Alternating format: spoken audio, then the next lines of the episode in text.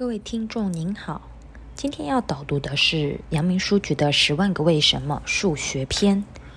为什么三根木棍就能搭起一个稳固的架子？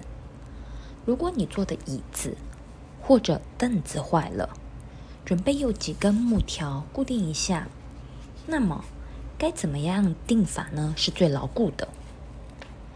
倘若你把木条顺着摇晃的凳脚钉过去，那么过不了几天又会摇动了。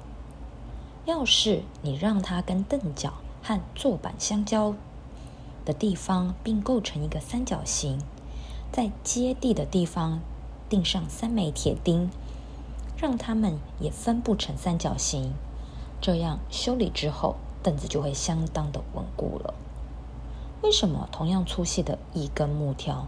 顺着凳脚和斜着钉会产生不同的效果呢？为什么用三枚钉子就足够了呢？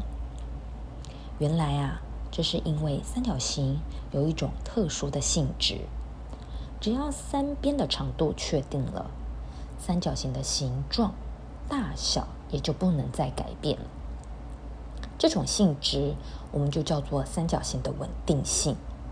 那现在你一定可以想起来，为什么我们到郊外去露营的时候，人们常常会把三根棍子棍子撑在一起，就能搭起一个稳固的架子来。